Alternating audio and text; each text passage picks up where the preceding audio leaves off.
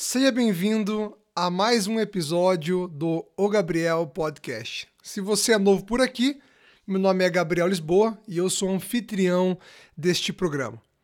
Você deve ter percebido que eu estou há mais de um mês sem postar um novo, um novo episódio e a proposta, a ideia é a gente ter conteúdos semanais aqui no programa. Mas eu fiquei fora é, durante vários dias participando de um processo de imersão, um retiro é, chamado Vipassana. Inclusive, eu vou fazer um episódio bônus contando é, rapidamente sobre a minha experiência nesse retiro e os aprendizados é, dele.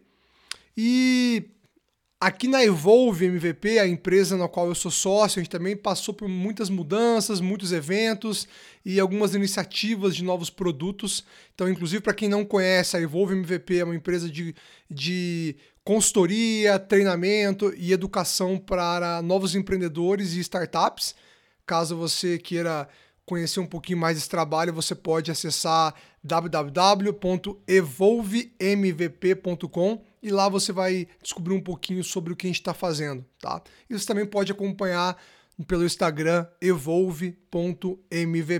E no programa de hoje, eu vou conversar com um cara que saiu do interior do Paraná, uma cidade chamada Ibiporã, tem 50 mil habitantes, fica a 400 quilômetros aqui da capital Curitiba, e está morando pouco mais de quatro anos em Copenhague, na Dinamarca. A gente vai falar um pouquinho sobre as aventuras, os aprendizados, né? Vamos trazer várias dicas para quem está querendo morar fora ou está no começo, né, dessa experiência de ir para fora do país. A gente vai trazer também muito sobre os desafios, né, de você viver numa cultura é, de um povo mais fechado, um povo não muito receptivo, né, como por exemplo é o Brasil e outros vários países.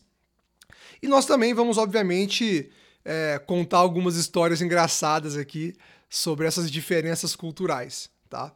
É, claro que nós também vamos comentar um pouquinho sobre a vida desse desse entrevistado, né? Que também, assim como o meu primeiro é, participante do programa, o primeiro convidado, o João Felipe, para quem não ouviu, pode conferir aqui no, no seu canal de distribuição preferido.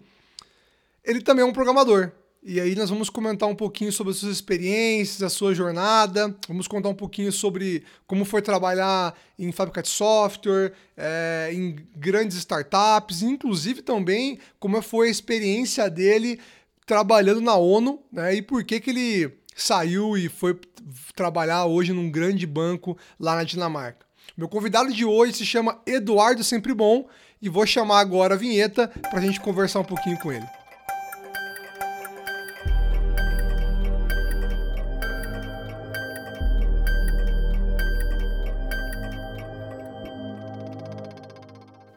E aí, Eduardo, tudo bem? E aí, Gabriel, beleza, cara? É, primeiramente, eu quero agradecer você ter aceitado esse convite. Para quem é, não te conhece ainda, a gente vai contar um pouquinho a tua história, mas eu quero fazer uma, uma um, um, um, adicional já. O Eduardo é meu primo, uh, o apelido carinhoso, a gente chama ele de Dudu, e inclusive uhum. ele é o responsável pela essa criação, pela por esse áudio que você ouvinte deve ter percebido que a gente coloca no podcast toda vez uh, que eu faço a introdução e eu vou começar a conversar com o entrevistado. Então já quero também deixar aqui publicamente meus agradecimentos, Dudu, por você ter me ajudado nessa, nessa gravação da vinheta, que ficou muito bom. Imagina. Ficou muito legal. É, cara, vamos lá, conta um pouquinho a tua história, para quem não te conhece, quem que é você? É, primeiramente, uma honra estar no seu podcast, Gabriel. É, obrigado por ter chamado. É, meu nome é Eduardo, eu tenho 30 anos. É, eu morei no Brasil até meus 26 anos, mais ou menos. E os últimos quatro anos e meio eu moro na Dinamarca hoje. Eu sou formado em análise de sistemas e sou programador. Ah, legal, legal. É, queria começar então a gente falando um pouquinho sobre é, essa questão de programação. É, eu acho que eu comentei isso no primeiro episódio do João Felipe, que também é um programador, né, também é dev, que eu sou um cara que, apesar de não ser programador, eu tenho muito interesse, eu gosto muito dessa área de tecnologia. E não sei se você sabe, Dudu, eu acho que eu nunca comentei isso com você, mas boa parte desse interesse meu, eu acredito, digamos assim, a, a, sua, a sua influência, né? Então, o, o Eduardo, ele tem. Ele é três anos mais velho que eu. A gente morou junto durante muitos anos na mesma cidade, no interior do Paraná, e eu tenho bastante lembranças assim de coisas de computação, outras épocas um pouco mais velho que eu já tinha vindo para Curitiba, mas que eu ia visitar você lá no interior, de coisas que você estava fazendo. É, eu lembro que a primeira conta, talvez você também não saiba disso, mas a primeira conta de ICQ é, a, a, primeira e única, na verdade, né? Conta de ICQ que eu tive, a gente criou no teu computador, você criou para mim. Então, muita coisa ali. Eu acho que esse interesse também veio é, é, por causa de você, né? E... Caramba. pois é. E aí... Lembro até hoje meu número de CQ. Não lembro meu número de telefone, mas lembro o número de CQ. Caramba, sério? Mas, mas não usa, não, né? Nem sei se existe mais esse aqui, cara. Jamais, eu, eu não sei se. Não sei. cara, vamos lá, me conta da onde que nasceu esse teu interesse, assim? Como é que você foi cair nesse mundo de, de querer ser um programador? Certo. É, bom, quando eu era pirralho mesmo, eu queria ser veterinário. Na Caramba. verdade, nunca pensei muito em ser programador. Eu acho que foi com uns 13, 12 anos. É, meu pai apareceu com uma máquina velhíssima lá em casa. É, pouca, pouca gente tinha computador, né? Então ele pegou uma máquina bem velha lá, um Windows 95. É, e eu comecei a me interessar muito por computador. Sempre fui uma pessoa muito fechada, gostava de ficar em casa. E ficava bastante tempo no computador, né? Então eu comecei a fuçar bastante. Uh, gostava muito de videogame comecei a jogar jogo no computador, começou a, a surgir o um interesse, né? Tem muita essa coisa de o programador ele, ele querer ser programador por causa de jogos, né? Você fala, ah, Sim. ah, você é um programador de jogos. Eu conheço muita gente que é assim, cara. Sim. É, alguns se tornam, alguns não. E, e sim, aí eu, eu gostava de fuçar nas coisas. Era internet de escada na época, era bem complicado, né? Conseguir conteúdo. E eu baixava postilhinha PDF, comecei a aprender a programar é, tinha, eu tinha feito um portalzinho na cidade, né? Cidadezinha de Biporã lá que a gente morava. E acho que era Gigasite o nome. Ah, Gigasite, eu acho que era isso mesmo. Cara, cara. tinha, é, tinha um, um, um, chat, né? Tinha mural de recados, que era aquela coisa, aquela coisa do Orkut, né? Que a gente tava meio que tentando fazer parecido. É, enfim, era, começou nisso aí, né? Essa brincadeira aí. Aí, quando eu tava mais ou menos saindo da, da escola, eu falei, ah, é isso mesmo, vou continuar. Aí eu fiz o vestibular para o TFPR.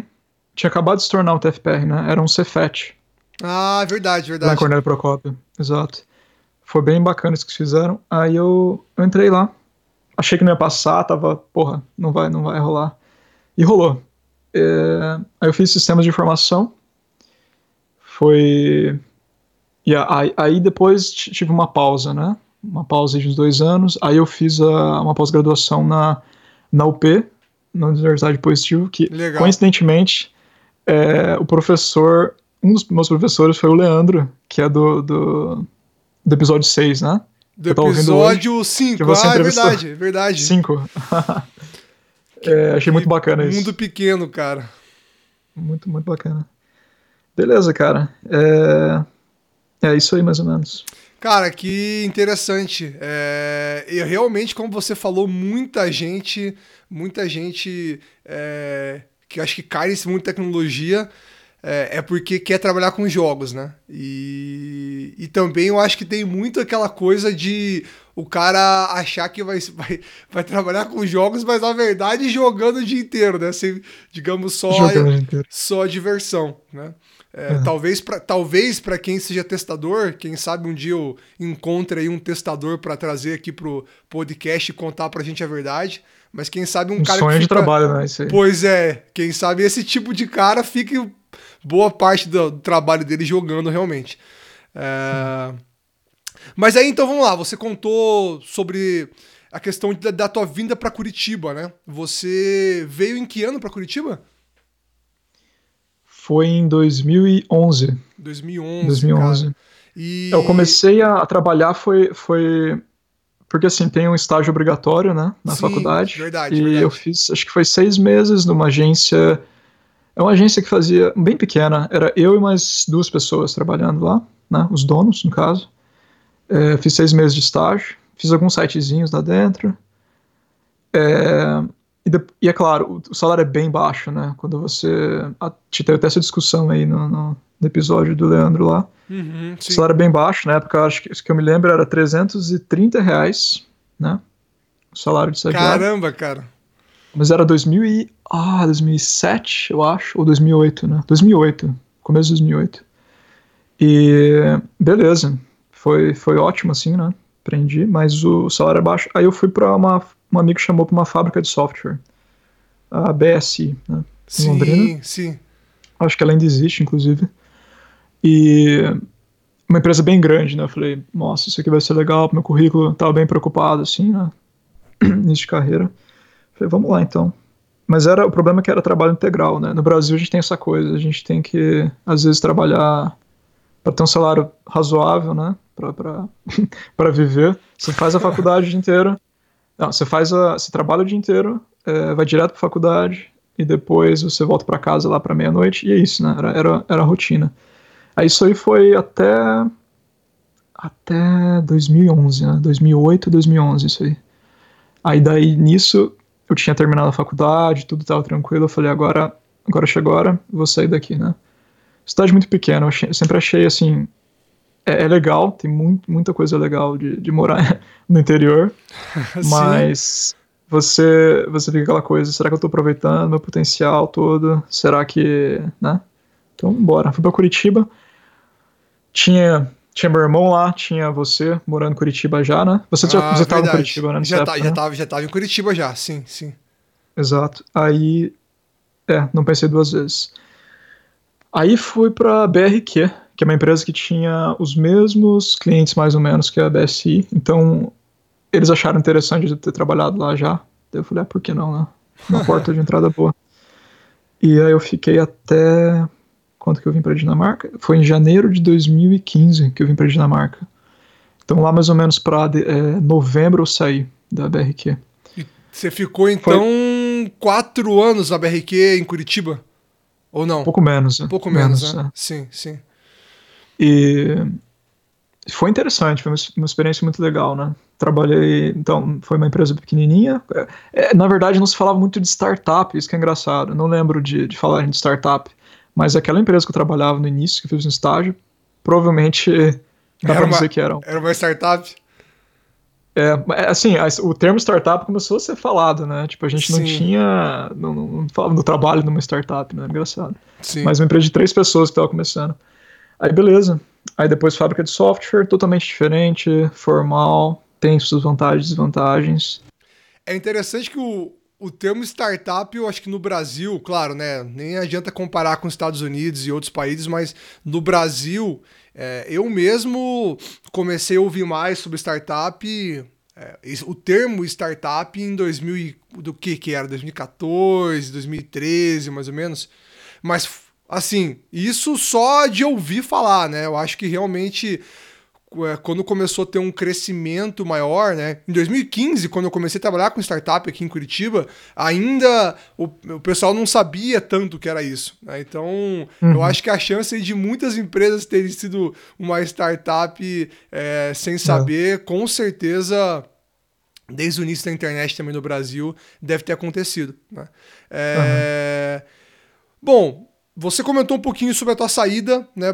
da para Curitiba. Então você comentou um pouquinho dos porquês disso. Pelo que eu entendi, me corrija se estiver errado, tá muito ligado também com uma questão é, de uma cidade pequena normalmente, né? Não vamos generalizar também, mas normalmente tem bem menos oportunidades do que uma capital, do que uma grande cidade. E até para o pessoal entender um pouco a comparação, é, de Porã deve ter o quê? Mais ou menos 50 mil habitantes. Uh, é. Londrina, onde você trabalhava, devia ter o quê? Uns 300 mil? 500, não, 500, por aí. Na, na época, não sei como é foi o crescimento, mas uh, eu joguei 450 mil. É, enquanto Curitiba a gente estava ali com aproximadamente... Bom, Curitiba acho que tem algo em torno de quase 2 milhões de habitantes, né? Então, são, é, é são com certeza... É, tipos de cidades bem diferentes, né, com também com oportunidades diferentes. Mas assim, eu queria, tô pegando esse gancho para a gente chegar nos porquês de você ter saído do Brasil, né? Então, o que que te, que que te motivou, o que, que te gerou a primeira faísca aí para você é, pensar em morar fora do país? Sim, eu acho que eu sempre fui muito movido à curiosidade, para ser sincero. Ah, muita gente pode achar que eu saí por causa da carreira, ou fazer dinheiro, ou. Não, na verdade, nunca foi. Nunca foi a, o principal, a principal motivação, né? Foi curiosidade mesmo. Eu sempre pensei, eu tô novo ainda, é, eu acho que se for para sair, a hora é agora. Não interessa o que aconteça lá fora. Nem que eu tenha uma experiência ruim, eu acho que eu preciso sair agora, né? E automaticamente imaginei que aconteceria, tipo, alguma. que agregaria alguma coisa na minha carreira, né? Que.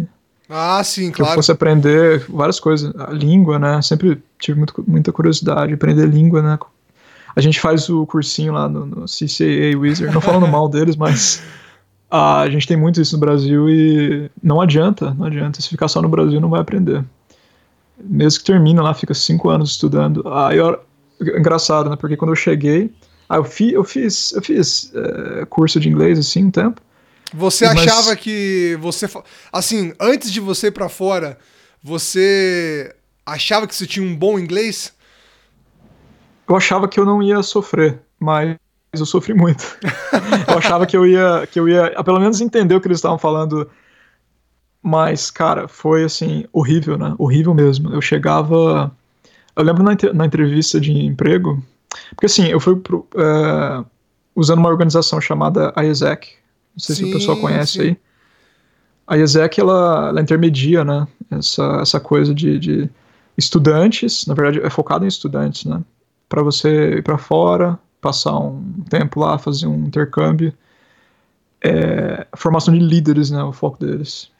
Mas assim, é, é muito focado para início da, da carreira.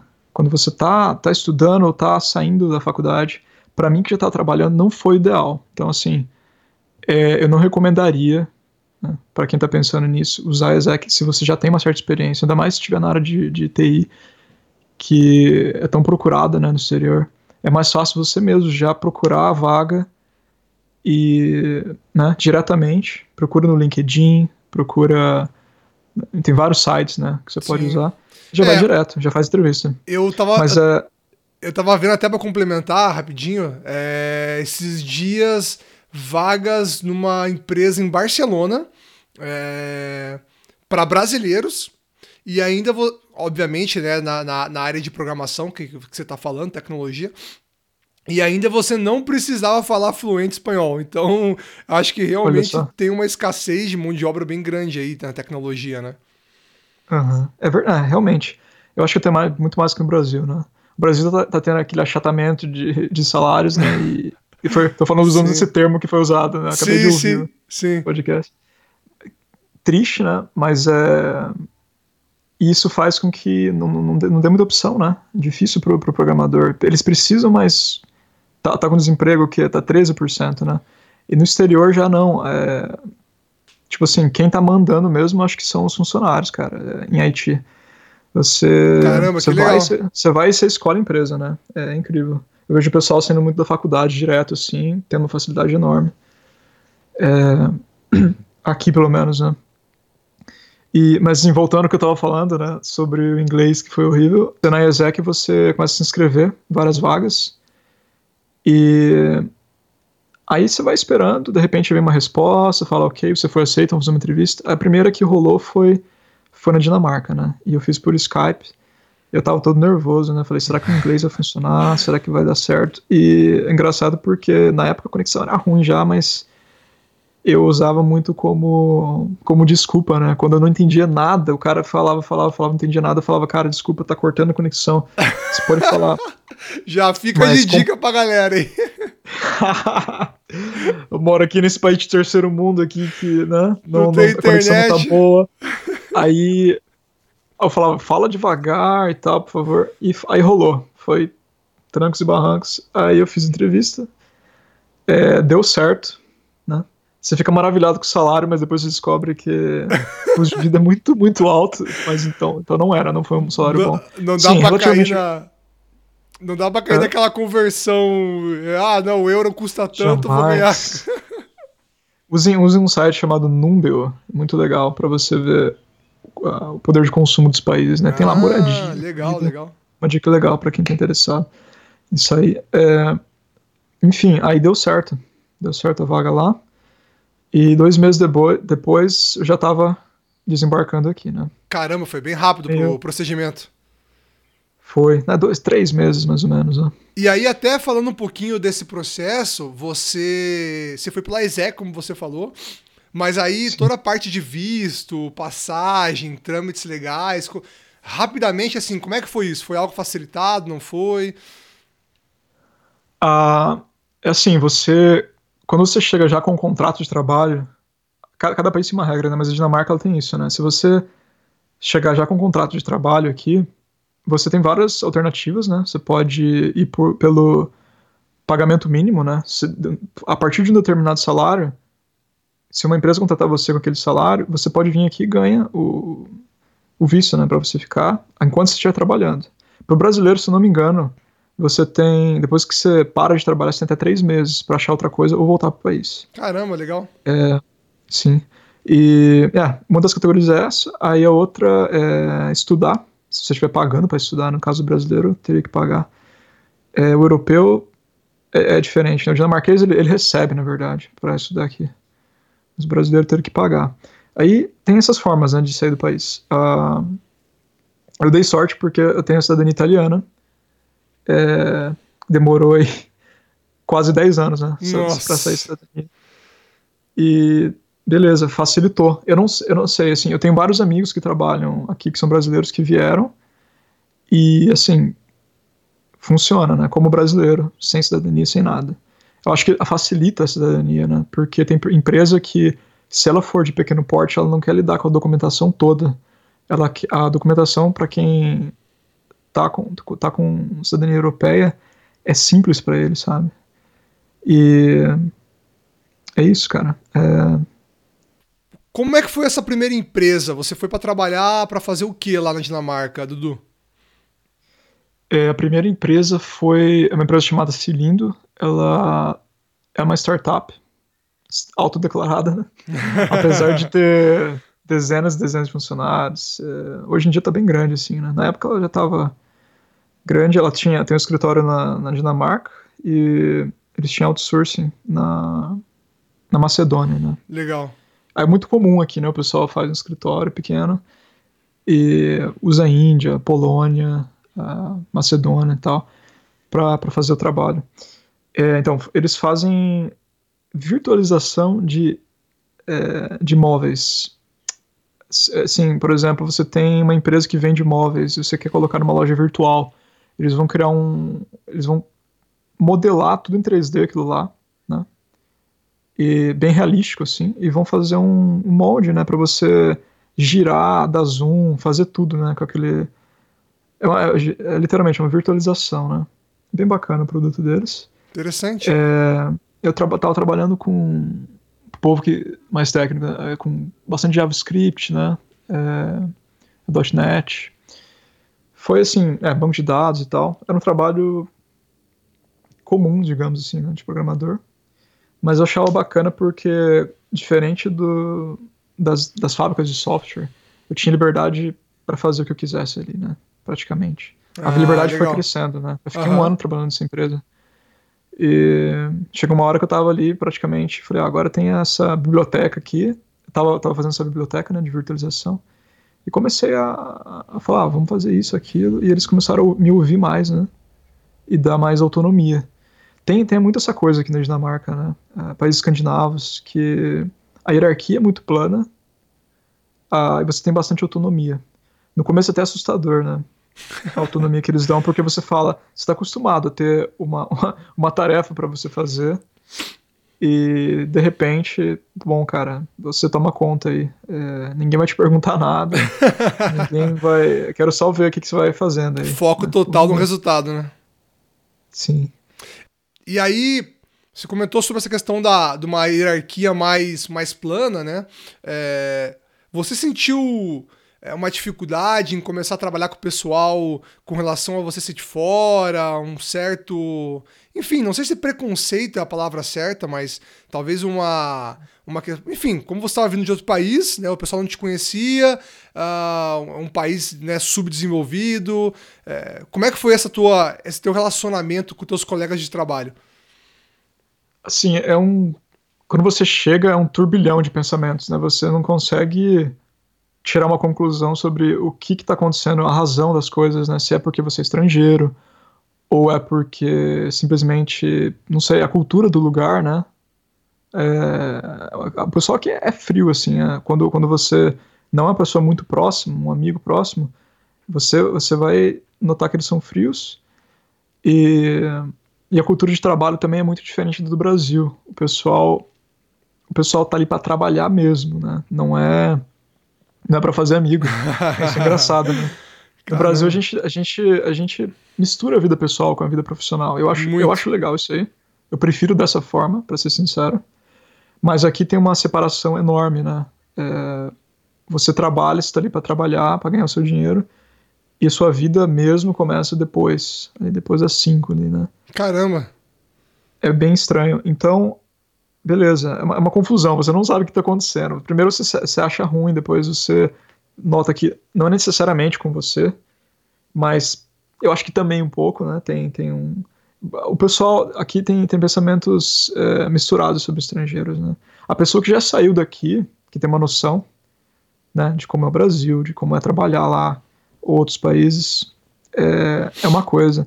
A pessoa que nunca saiu daqui, é, ela tem, eu acho que ela tem um certo preconceito, sim. Eu acho que ela, ela pode achar que a educação que você teve não é tão boa quanto a que eles teve, tiveram.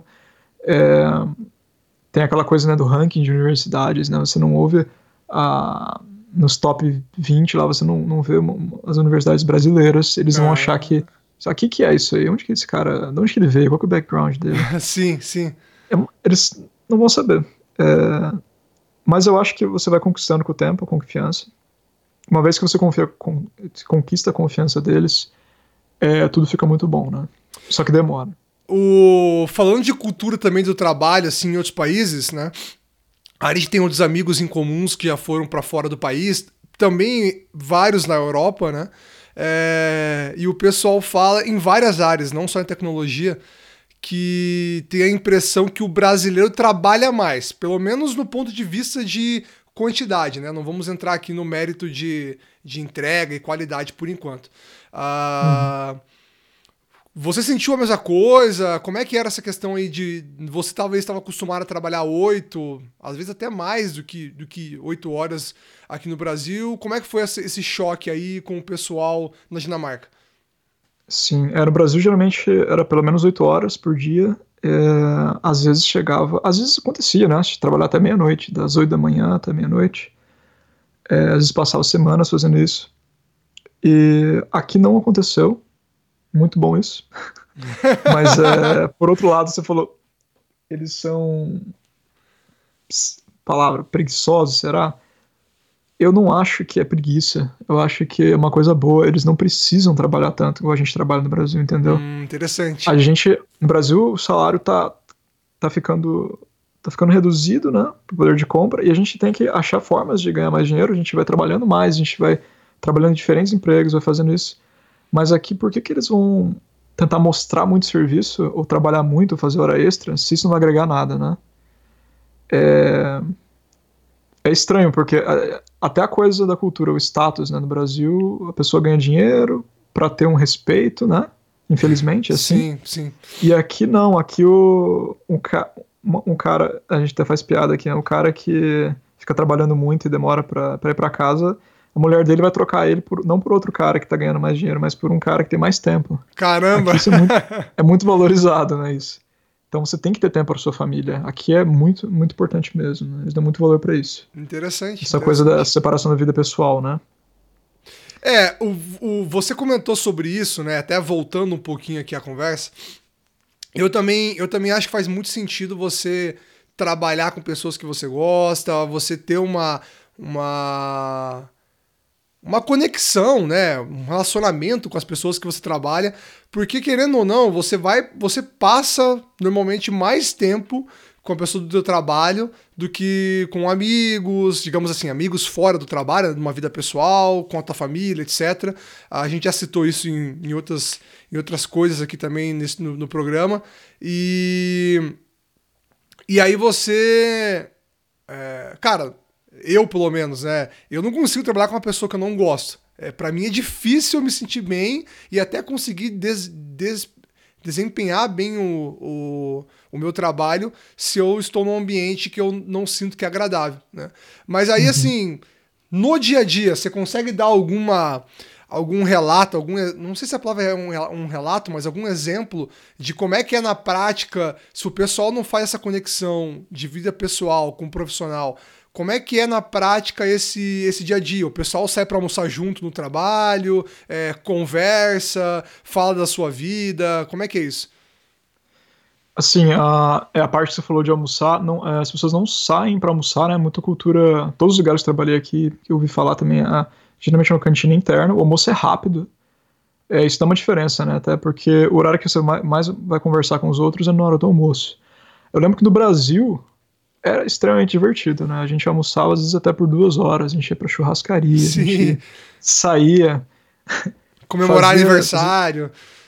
É, ficava ali metade do dia ali. Depois voltava todo feliz, é, ia para casa às 8 horas da noite, sem problema algum, né? Se divertiu ali no meio do, do horário de trabalho. Tomava uma cerveja às vezes. E aqui é meia hora, né? Geralmente. É curto, por causa justamente dessa coisa de separação vida profissional pessoal. Ah, sim, as pessoas conversam normalmente, ninguém é robô, ninguém é, né, não é um monstro também sem coração aqui, mas é, é, agora eu vou falar assim, eu sei que isso é, é, mais da cultura dinamarquesa mesmo, talvez escandinava, é, mas as pessoas não se abrem muito sobre a vida pessoal, né? Então o assunto que você vai discutir é mais sobre fatos, notícias, sobre amenidades, assim. Sim, é uma coisa meio superficial, não envolve a sua vida pessoal muito, né? Isso aí vai envolver a sua vida pessoal quando tiver muito tempo já conhecendo a pessoa, começar, né, até você se sente desconfortável. Por um tempo aqui você vai descobrir que você não pode fazer certas perguntas, né, que é muito pessoal. É... Então é mais ou menos isso, mais ou menos isso. Caramba, legal. Mas é, é só uma questão de tempo, as coisas desenvolvem, né? É, e você vai aprendendo você vai aprendendo e entendendo a cultura e os mecanismos ali que compõem, digamos, a sociedade que está inserido, né? É... Isso. Você falou justamente sobre isso, que você chega no país sem saber nada, mas digamos assim, né? Claro que você deve fazer uma pesquisa antes e tal, mas você chega no país com um choque de realidade absurdo e aí você vai tentando pensamento a milhão e aí você vai tentando digerir o que está acontecendo, né? É... E aí, bom, Vamos voltar um pouquinho para tua história profissional. É, nessa empresa, né? Você comentou sobre a questão de salário, é, que você na entrevista achava que era um big de um salário, muito provavelmente talvez por essa questão de converter para o real, etc. É, quando que você descobriu ou como foi essa questão é, que na verdade teu salário assim não era tão tão grande como você imaginava aí na Dinamarca?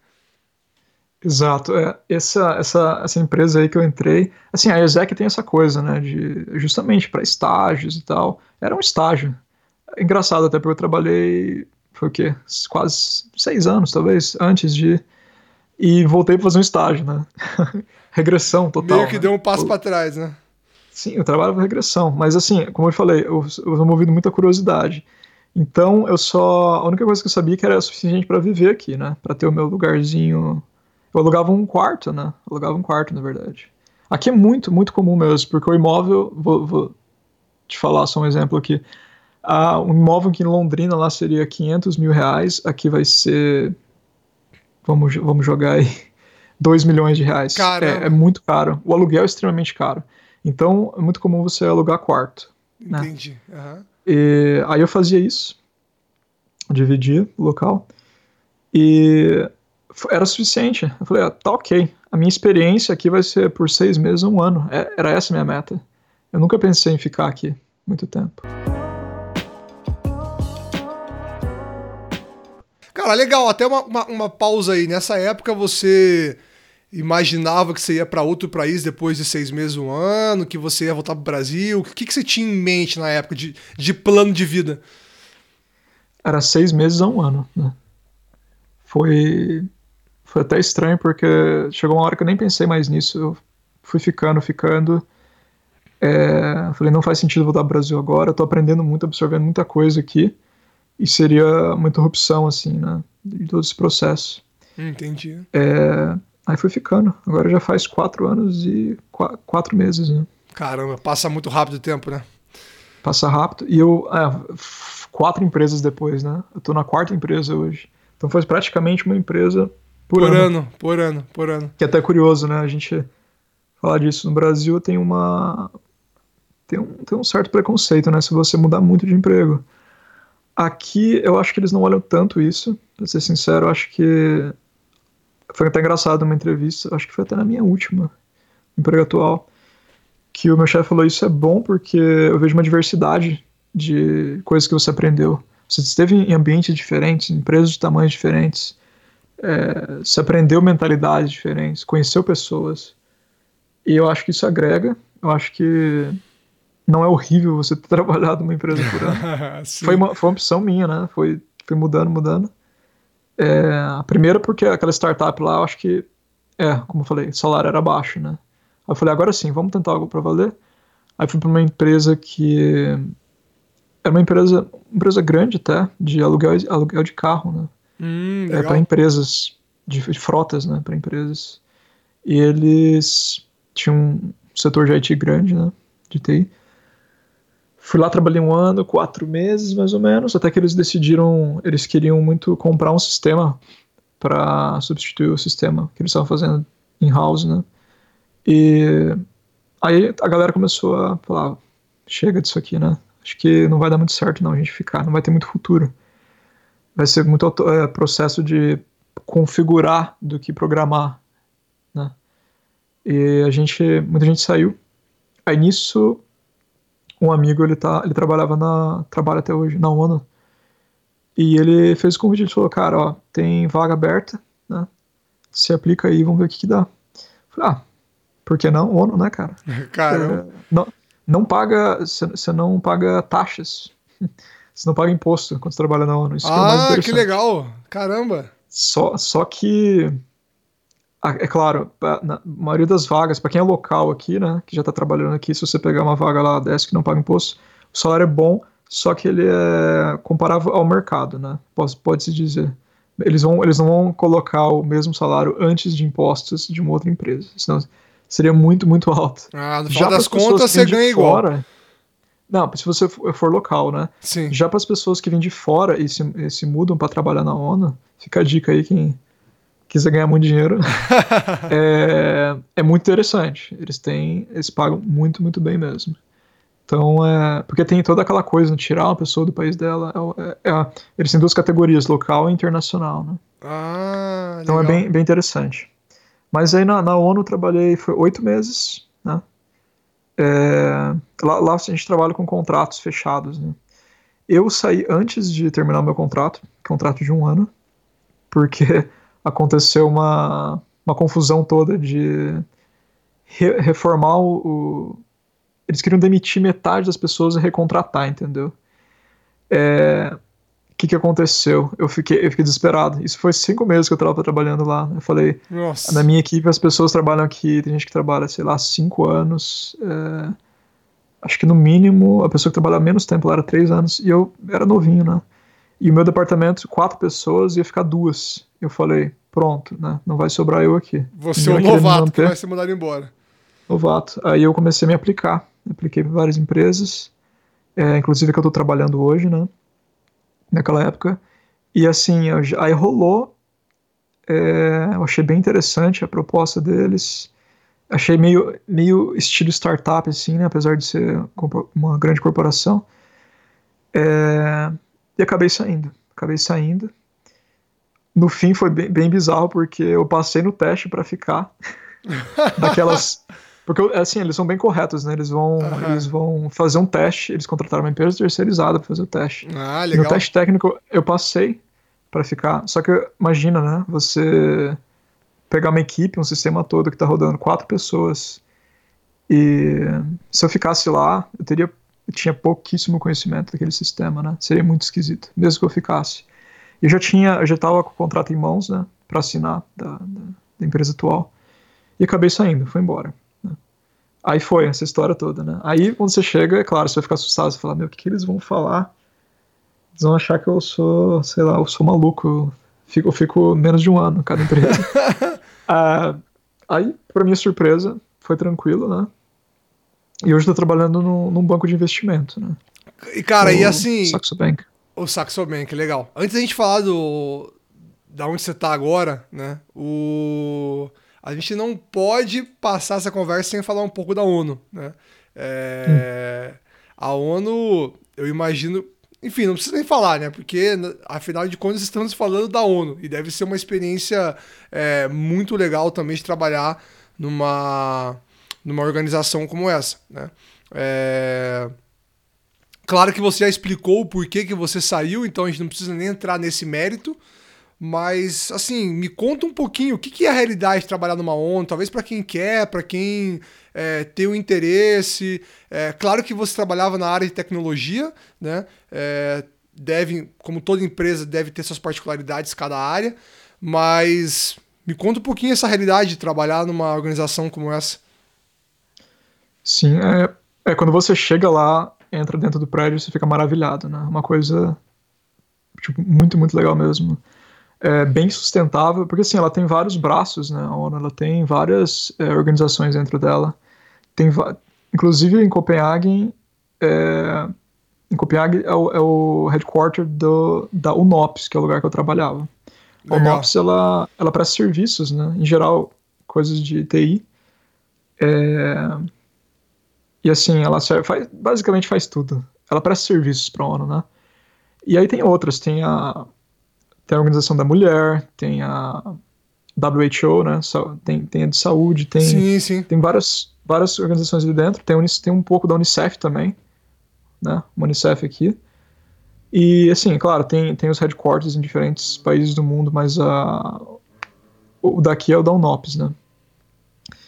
E, assim, o prédio é sensacional. Por causa da, da, da sustentabilidade, do respeito à, à mulher, né? Por causa da, das organizações tem lá é, por causa do, do, de coisa climática e tal, tem toda, tem toda uma construção voltada para aquilo, né? Imagine que ela, ela fica na, na costa e ela usa, por exemplo, a água do mar para resfriar os computadores lá dos servidores. Caramba, que Justamente para gastar menos energia, né? Sim.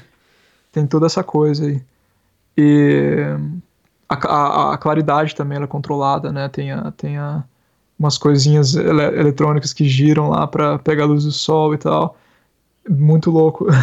Se você for explorando, você vai ver várias coisas que tem lá, né? Enfim, é... isso aí é uma surpresa toda quando você chega lá, mas depois se descobre que é uma empresa como qualquer outra. não, não tem nada. Não é, oh meu Deus, as pessoas que estão aqui são gênios, não. Sim, é, sim. é um lugar como qualquer outro. E a única coisa, assim, que eu diria que é especial é o fato de ser muito internacional. Muito internacional mesmo, assim. Mais de 100, 100, 100 nacionalidades diferentes trabalhando no mesmo lugar. Você. Aí, ah, claro, também tem a coisa da, da saúde, né? O, o almoço que tem lá, justamente por causa de uma das organizações de saúde, ele é, ele é verificado para ver se ele é saudável. Isso aí muita gente não gosta, né? Olha Porque só. Você acaba comendo, tem até o um negócio do vegetarianismo, né? Pra quem é vegetariano, sensacional, cara. O melhor almoço que existe aquilo lá. Mas. caso. É, falando aqui, né? Quem, quem não sabe, tem um episódio do, do vegetarianismo, né? Que o. Ah, que o Gabriel sim, gravou. exato. Tem um episódio que eu gravei com a Flávia, contando a nossa história, sobre virar vegano, exatamente. E, e sim. Mas é, é, é isso, cara. E a parte de, de ter a diversidade toda de nacionalidades é incrível, incrível mesmo. Você conhece muita gente. A cultura de trabalho é diferente da Dinamarca em geral. Você, você não vai trabalhar, por exemplo, eu trabalho 36 horas por semana no banco. Na, na ONU é mais, porque ela não é, não é um contrato dinamarquês, né? Ah, claro, como- claro. Como se fosse americano, assim, digamos. Sim. E tinha, tinha o que a gente chama de Friday Bar aqui, né? O Staff Bar. Geralmente às sextas-feiras, a maioria das empresas da Dinamarca, se não todas, né? Que eu, não- que eu tenho visto até hoje, vai fazer um, um, né? Terminou ali às 5 horas, a galera vai beber dentro da empresa. E a ONU fazia isso muito bem. Muita gente ficava lá, principalmente porque você está vindo para um país um país que, assim, ó, esqueci de mencionar uma coisa muito interessante. Ah, tem várias pesquisas que mostram que aqui é o país menos welcoming do mundo. É o país mais difícil de fazer amigos do mundo, o estrangeiro. Sim. Olha que, que país, né? Que merda que eu fui Você escolher. foi né? escolher. Isso. Mas é, tem muita coisa boa aqui, é claro. Não vou falar que é um país merda, cara. Tô aqui, escolhi ficar aqui até hoje. É, E aí, assim, beleza, é difícil, então as pessoas se unem muito. O pessoal lá é internacional, não só lá dentro, né, mas a comunidade de, de, de pessoas internacionais, de estrangeiros em geral, elas se unem muito aqui, por causa da, dessa quase com apartheid aí, né? Sim, Dos dinamarqueses. Vira um Fica grupo, de, a- difícil. um grupo de apoio aí entre, entre estrangeiros. Exato, exato. Tem muita, muita festa, assim, muito estrangeiro é, fazendo evento. É, Enfim. É, o, isso aí acaba sendo um, um happy hour que a gente faz também aqui no Brasil, só que normalmente o pessoal vai pros bares aqui e o pessoal ali acaba fazendo dentro da própria, pelo menos a Dinamarca, né, dentro da própria empresa. Exato, exato. E aqui É. tem muito, é muito tradicional né, que seja na, na sexta-feira, né? No Brasil é aquela coisa, happy hour todo dia, cara. É. Tinha semana que era todo dia sair. Quarta-feira em diante já começa a bagunça, né? Sim. Cara, legal. Você falou do banco, né? O nome do banco é o Saxo Bank, é isso que você falou? É pra não falar sexo bank, né? Porque pronuncia-se sexo bank. Entendi. E aí, conta um pouquinho, é, você está trabalhando num grande banco aí da Dinamarca, você passou por vários tipos de empresa, é, mas você comentou que ao mesmo tempo tem uma, uma cultura parecida com de uma, de uma startup. Normalmente a gente sabe que banco é algo extremamente engessado, até por conta também de. Enfim, né? De todo um processo regulatório que existe, né? Segurança, etc. É, conta um pouquinho como é que é isso. Assim, o- a coisa de startup foi muito o que me venderam, né, na entrevista. Mas é, não, é, não é uma coisa. Não é um banco tradicionalzão, assim, né? Ele, eles têm aquela coisa de. Para atrair as pessoas, você tem que fazer várias coisas, né? Você tem que usar tecnologia de ponta. a- as pessoas não querem trabalhar com coisa legada, né? É, então, essa, essa parte aí, né, que eu digo, que, que lembra startup, né? Entendi. Aquela coisa que entendi. fica. É, um pouco de flex- flexibilidade no horário de trabalho também. Ninguém vai ficar ali, né? Batendo ponto. É, tem benefícios legais e tal. Não vai ter aquela. O tobogã, né? Aquela coisa startup. Sim. Ah, não, não é. Cachorro Google, correndo. Não, cachorro é, cachorro é permitido, mas em geral na Dinamarca, né? Ah, Eu é? vejo Que muito legal. cachorro dentro das empresas, sim, sim. É, cachorro, criança, vai, vai- traga ali, fica tranquilo. Traga não sua tem muita- família. muita regra. Não, não tem estresse. Exato. Mas e aí, o que, que você faz hoje no, no banco, assim, resumidamente? Eu sou desenvolvedor, é, a gente tem uma, um sistema que a gente chama de Open API, né? Então o banco ele tem uma estratégia hoje de, de vender o serviço deles é, de forma white label. Por exemplo, você tem você é dono de um outro banco, digamos Santander, por exemplo, e eu quero ter um, um sistema para as pessoas uh, fazerem trade. Uh, em vez de fazer tudo do zero, você pode simplesmente pegar o sistema do banco e, né, e fazer outra cara para ele. Ah, você legal. usa o nosso sistema por trás. Então, uh, o trabalho naquela parte ali que faz a que faz essa interface com o público, né? Não, não a interface visual, mas a programação, né? Que você, Cara, o que, que você vai chamar ali, né? Sim. É, é, é interessante, eu, assim, é banco, né, cara? Sempre falo isso. Não é uma coisa que vai deixar motivado, fazendo bem para o mundo, mas é, é legal, legal. Você passou por quatro empresas bem diferentes, né? É, e aí você também, isso em conversas off, né, durante a vida, você com, comenta inclusive uma progressão na sua carreira, é, experiência, salário, que você foi construindo aí na, na Dinamarca, né? Queria que Sim. você comentasse um pouquinho sobre como de maneira geral, né, um comparativo entre trabalhar nessas quatro empresas, a realidade de cada uma. Então você trabalhou em empresas que eram mais startups, você trabalhou em empresas que eram mais corporativa, multinacional, trabalhou na, na ONU. Então dá uma comparada pra gente aí sobre, sobre isso. É bem diferente mesmo. Né? No Brasil era, eram fábricas de software. A diferença do trabalho, a principal diferença é que você pega mais uma coisa pronta, né, um, uma especificação ali, e você, como se fosse um operário, assim, você, você meio que, você não vai dar opinião sua, né, muito sobre o que, que vai ser feito, né. E já na, na Dinamarca é um, foi um tipo de trabalho diferente, né. O, maioria dos lugares que trabalhei aqui, era é um, é um pouco da cultura de trabalho também, né, que eles têm isso. Você se envolve muito mais, né? Eu acho muito interessante isso. Você se sente mais ali, né, é, fazendo algo, não só colocando o tijolo um em cima do outro. Você está dando, falando como é que vai ser o design da casa, né? Você tá, isso é legal. A autonomia é legal. É, e teve. Isso, isso eu tô falando mais geral, assim, comparativo empresas do Brasil com as empresas daqui, né? Aham, sim. Autonomia bem grande. A hierarquia, hierarquia plana, né?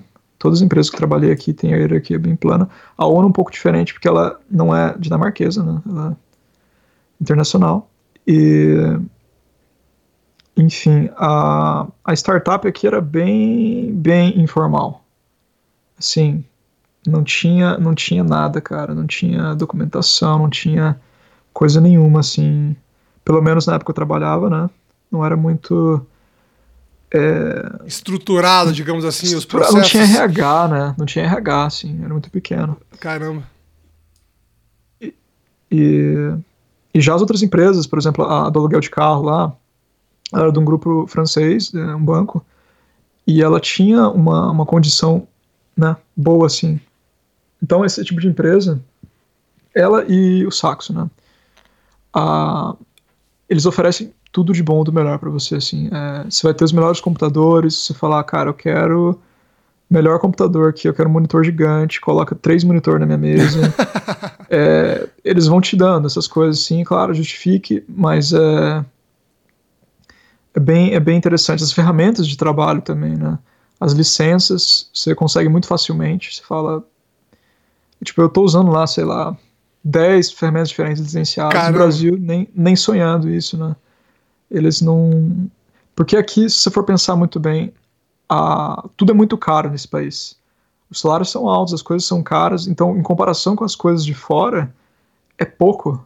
Né? O, o preço de um computador é muito pouco para eles. É... então, vale a pena eles dar o melhor computador, Entendi. melhor ferramenta. Interessante. É, isso, isso aí você fica meio mimado, né? Você vai ficando, poxa, bacana. Será que eu conseguiria voltar lá onde eu estava trabalhando no Brasil?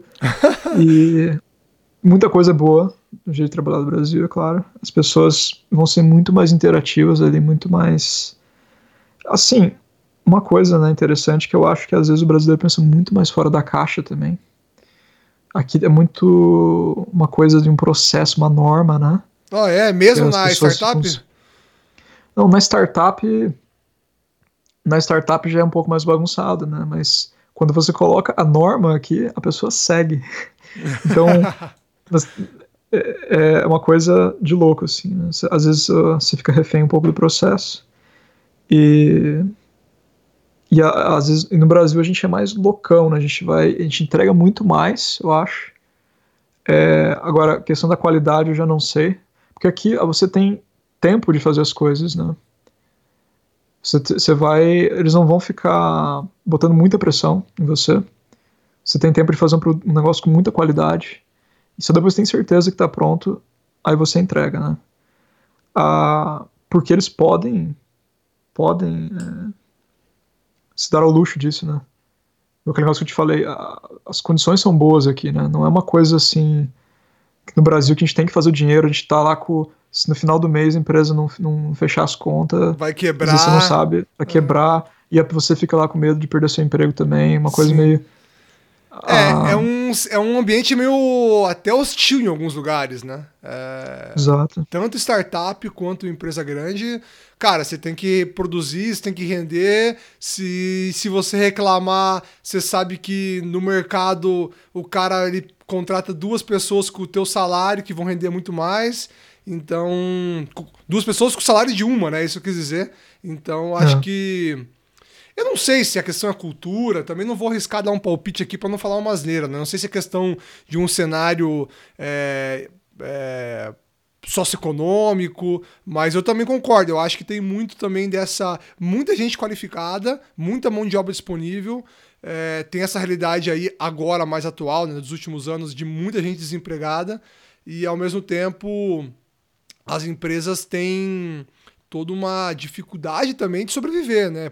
Impostos, burocracia e etc. Exato. É... A, cultura vai se criando a partir das circunstâncias, né? A gente pensa fora da caixa, o que eu quis dizer é que a gente é muito criativo, porque a gente precisa ser, e a gente desenvolveu isso muito bem, né? Então o brasileiro é diferente, é uma, uma coisa à parte, assim, né, do, do resto do, do, comparado com a Europa, né? Digamos. É. A gente é bem criativo, eu acho. É, o, o, um amigo nosso, o Lion, é, ele estava trabalhando como médico na, lá na, na Europa, né? E na Alemanha, especificamente. E ele estava comentando isso, né? Que ele contou uma história bem interessante que um médico meio que estava meio que brincando, meio que debochando que brasileiro não trabalhava, que era preguiçoso bem estereotipado, né? Porque o cara não tinha base nenhuma, ele não conhecia o Brasil Nossa. ou acho que outros brasileiros para falar disso, né?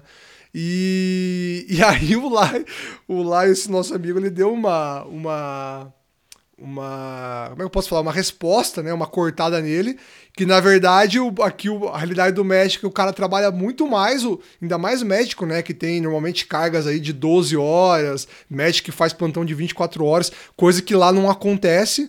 É... E ainda por cima, vamos falar do que você falou, né?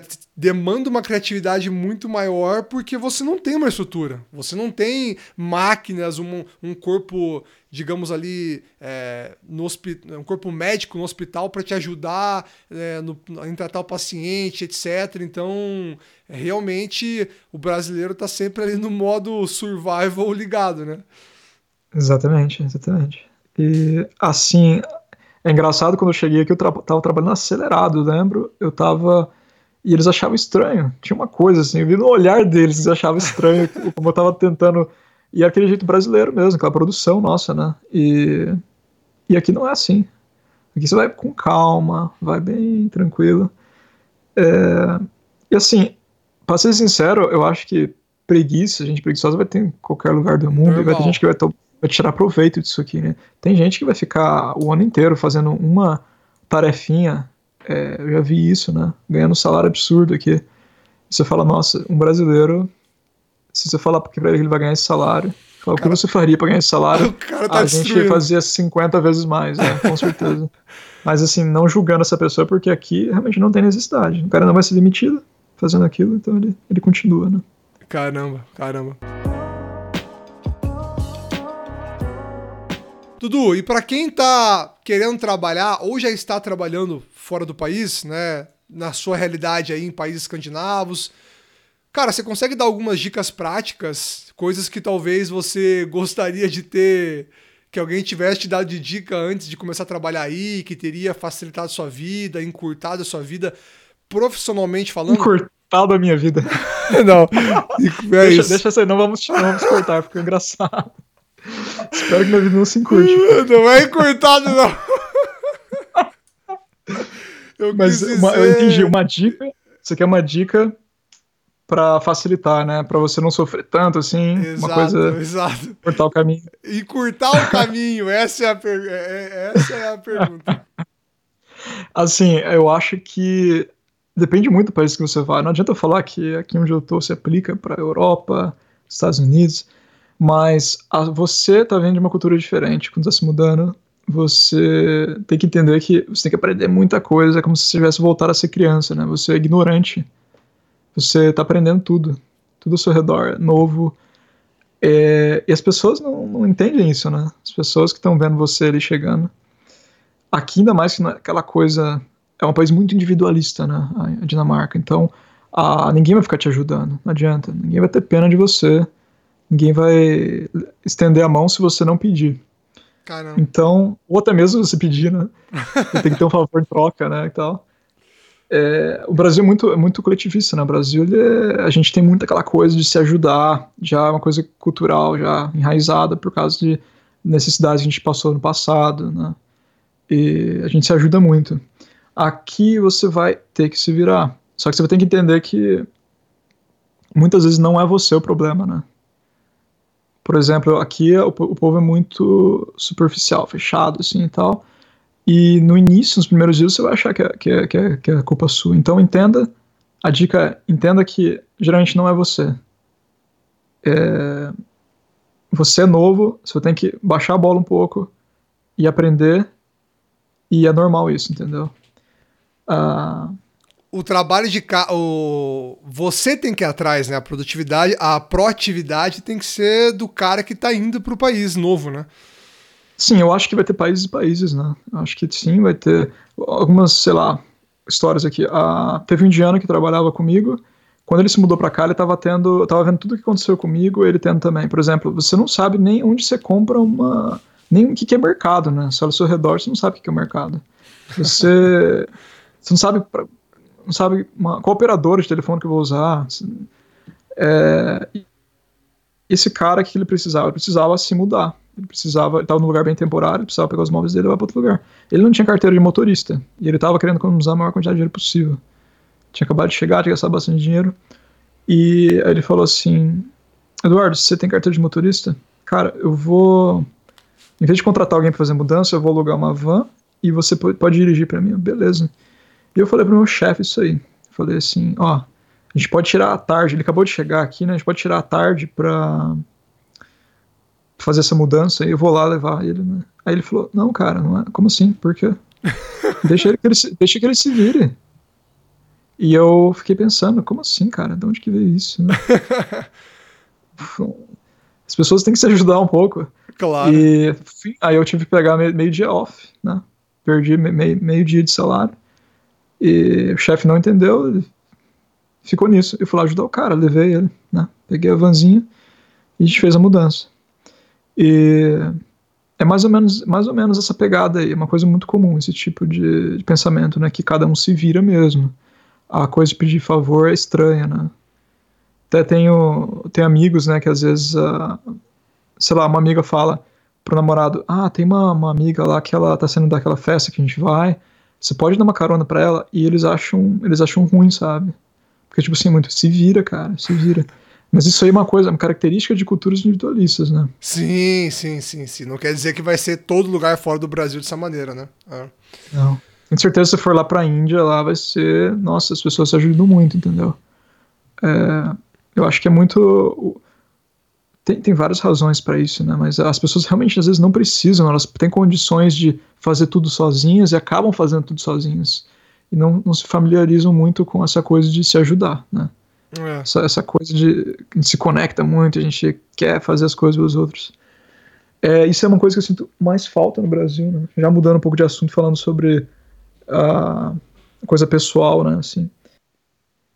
E assim, é, e seguindo nessa linha, eu acho que você tem que entender também que vai ter a maioria das pessoas que conheço, é, foi uma experiência própria também, vai ter muitas fases. Né? Você vai, vai ter ali um momento difícil, mas a dica que eu dou né, calma, espera um pouquinho, de repente passa, você vai pensar sobre isso, você vai, vai se adaptando, né? E vai ter até um momento que você vai.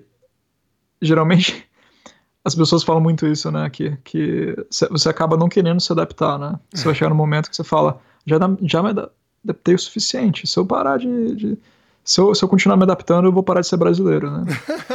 então, exato, tem, tem essa coisa. É bom ser brasileiro. A gente tem uma coisa muito especial, a gente é diferente.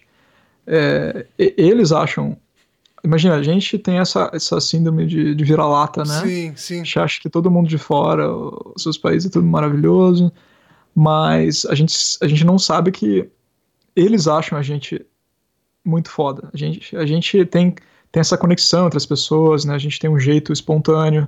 A espontaneidade, principalmente, é uma coisa que eles acho que eles observam muito e, e acham uma coisa diferente deles, assim. E assim, para você que vem trabalhar aqui, é, às vezes você fica intimidado, você acha que você é o diferente, mas às vezes você não se toca que essa diferença é legal e que eles de repente admiram, né?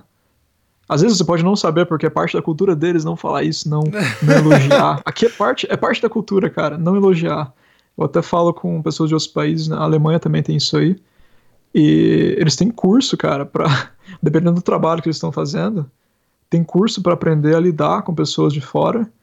E tinha até um amigo, né, que trabalha na, na Alemanha, ele falou isso aí. O pessoal de vendas e tal, assim, eles, eles tinha que ser mais sorridente, mais é, conectado, né, na empresa dele lá. É, é muito interessante isso. A gente já tem isso já que a gente toma como garantido, né? Sim, que, sim. Ah, tem uma certa. É isso, cara. Eu acho que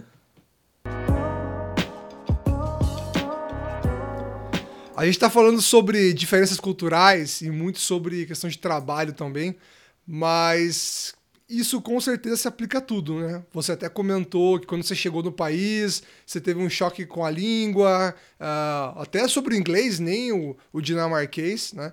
Eu imagino que tenha muita história engraçada aí nesses quatro anos e meio que está morando na Dinamarca, né? É, cara, que que qual foi a primeira história, a primeira gafe que você cometeu quando você chegou aí?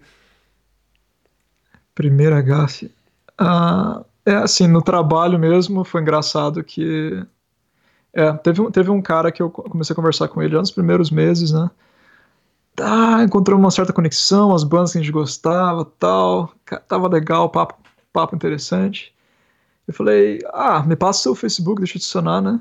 E foi aquele momento que eu descobri que as coisas não são bem assim aqui. Ele respondeu falando: Eu não adiciono ninguém do trabalho, não é nada pessoal, não. Mas aí você fica meio assim, né? Volta aquele negócio, cara, não é você, calma, é meio que a cultura, eles estão meio reservados e tal. É claro que você vai adicionar a pessoa no Facebook do seu trabalho, mas é claro, não é, não é tão rápido assim, né? Logo que você chega, você acha que tá criando aquela conexão toda, mas eles Aqui, assim, a cultura é muito de ter poucos amigos, né? Eles têm, geralmente, pô, quase todo mundo de Marquês conhece, eles têm os amigos principais, aqueles de infância, né? Alguns ali só, e, e ficam a vida toda com aqueles amigos. Então é muito fechado para novas amizades, né? Então, por estrangeiro, aí é que a gente acaba saindo mais com outros estrangeiros também. Vou. Você falou dessa questão do, de ficar com mais estrangeiros, né? É, tem muito brasileiro aí, cara? Não, assim, em comparação com outros países, não. Né? Ah, tem mais ou menos, tem um pouco mais de 3 mil e a Dinamarca tem 5 milhões de pessoas. Então, você pegar ali poloneses, até uns 40 mil, sei lá. É, e brasileiro, por exemplo, se pegar a Irlanda, ela é tomada por brasileiros. Né? Sim. A Dinamarca não. A Dinamarca não tem muito brasileiro, não. Acho que é até difícil o brasileiro, né? Ah, aqui o clima é muito diferente, né? Muito frio. Você acha que gosta de frio, né? Você descobre que não, cara, não.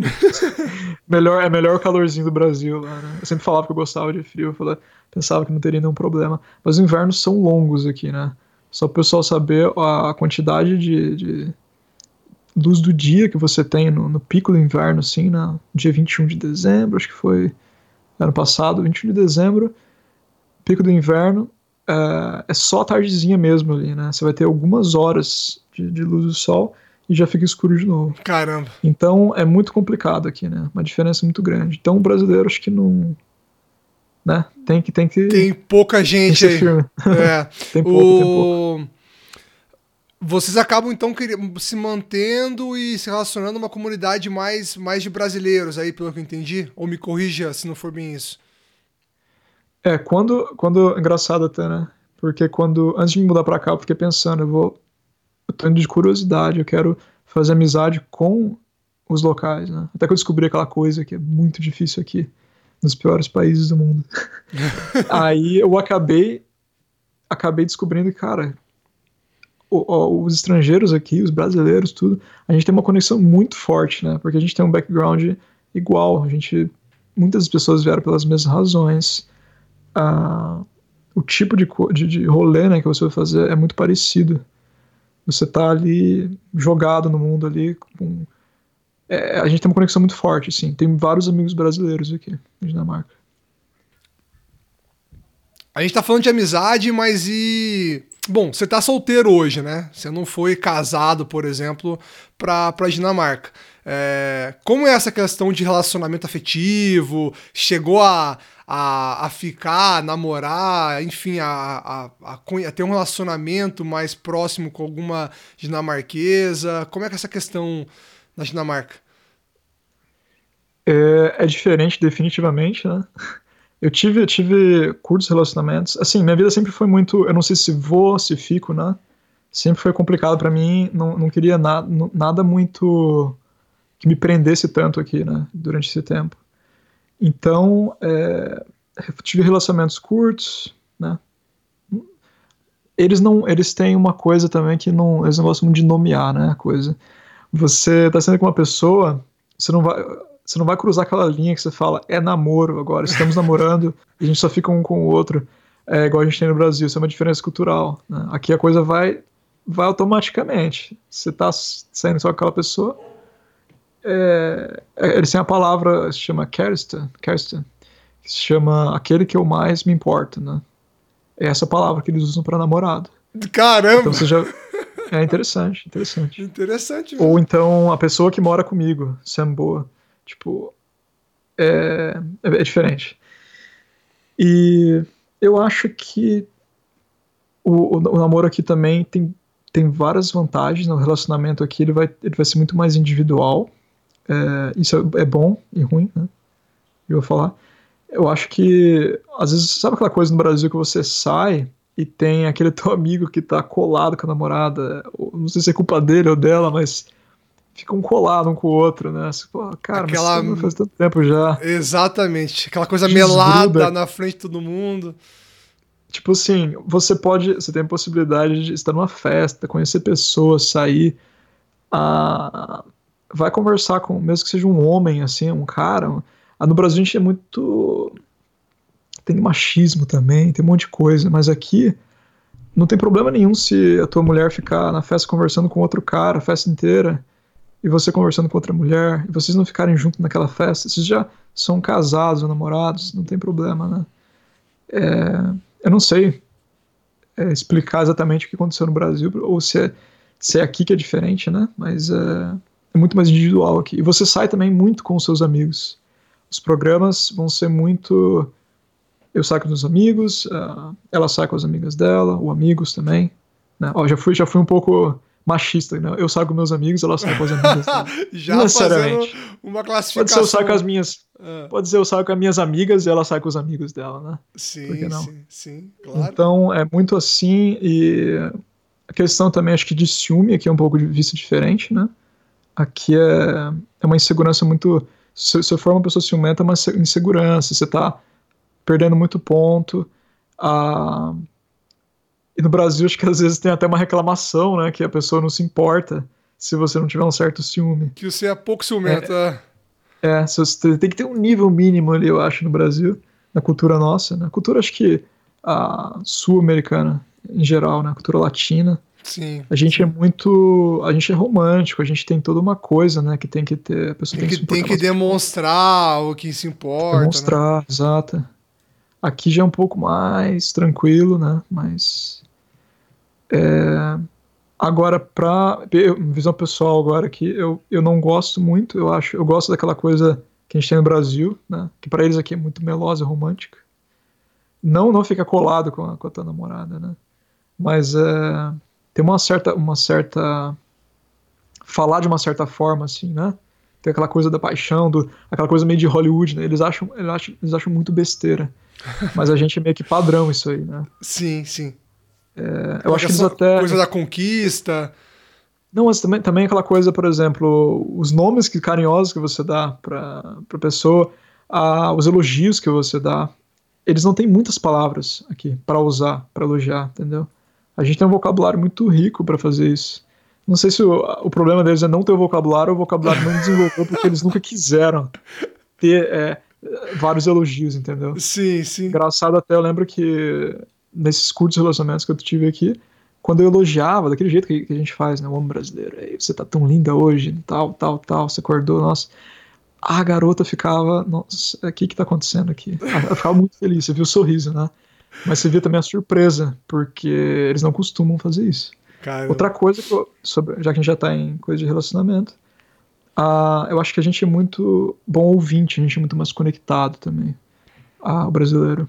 Aqui, uh, eu já ouvi, por exemplo, uma garota falando: Nossa, mas nunca aconteceu de eu desabafar tanto, falar assim da minha vida para alguém, quanto eu tô fazendo com você, né? Mesmo com o ex-namorado dela por muito mais tempo, ou até com as amigas, né? Eu Caramba. acho que a gente, é, isso é um, um, caso isolado, é claro, mas eu acho que eu estou aqui faz quatro anos e meio. Eu vejo que é um, um padrão meio assim recorrente, né? As pessoas é, se sentem confortáveis com os brasileiros, latinos em geral, justamente porque eles conseguem é, desabafar, falar sobre qualquer coisa, né? Não tem muito filtro, não tem muito script sobre o que você pode falar, o que você não pode. Saindo um pouco da questão de relacionamento, Dudu, a gente já conversou algumas vezes sobre essa questão de financeira do país, né? Então aí tem uma infraestrutura muito maior, é, muito melhor, né? O, o, você já comentou comigo, até queria que você comentasse um pouco sobre isso também, que aí é você, você não tem uma disparidade tão grande entre salários, né? Claro que vão ter pessoas que ganham mais do que outras, mas aquela coisa, por exemplo, do Brasil, do médico é, ganhar uma, sei lá, sei lá quantas vezes mais do que, por exemplo, um cara que trabalha como garçom. E não que eu esteja desmerecendo alguma função aqui, né? É... Como é que essa questão, é, digamos, socioeconômica do país, né? essa realidade, essa, essa disparidade de salários, existe ou não realmente? Como que as pessoas se enxergam? Essa coisa que o Brasil tem muito, é... pelo menos eu sinto isso muito aqui no Sul, né? É, da, da, da, pessoa ter que mostrar que ela tem dinheiro, daí ela quer comprar um carro para mostrar que o carro dela é melhor que o do vizinho, enfim.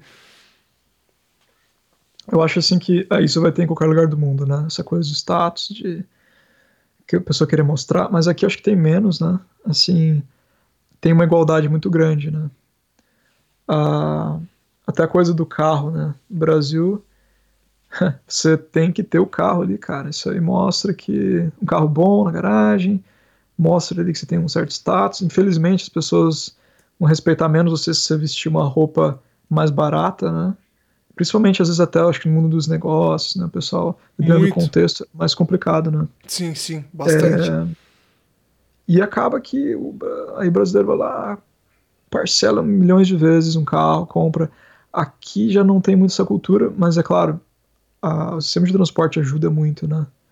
A, tem metrô, trem, ônibus é, bem disponível e tal, é bem, é bem tranquilo.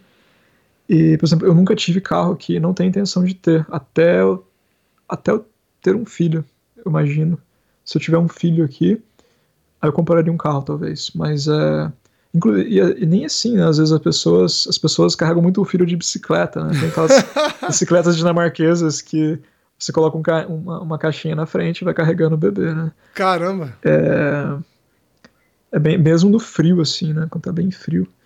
Você vê o pessoal fazendo isso. Às vezes a família, né? Vai, em uma bicicleta vai o pai, a mãe e o filho. Meu Deus. Ah, do, um, um, dirigindo e dois na frente, né? Se você, se você procurar bicicleta dinamarquesa no Google, provavelmente vai aparecer isso. Né?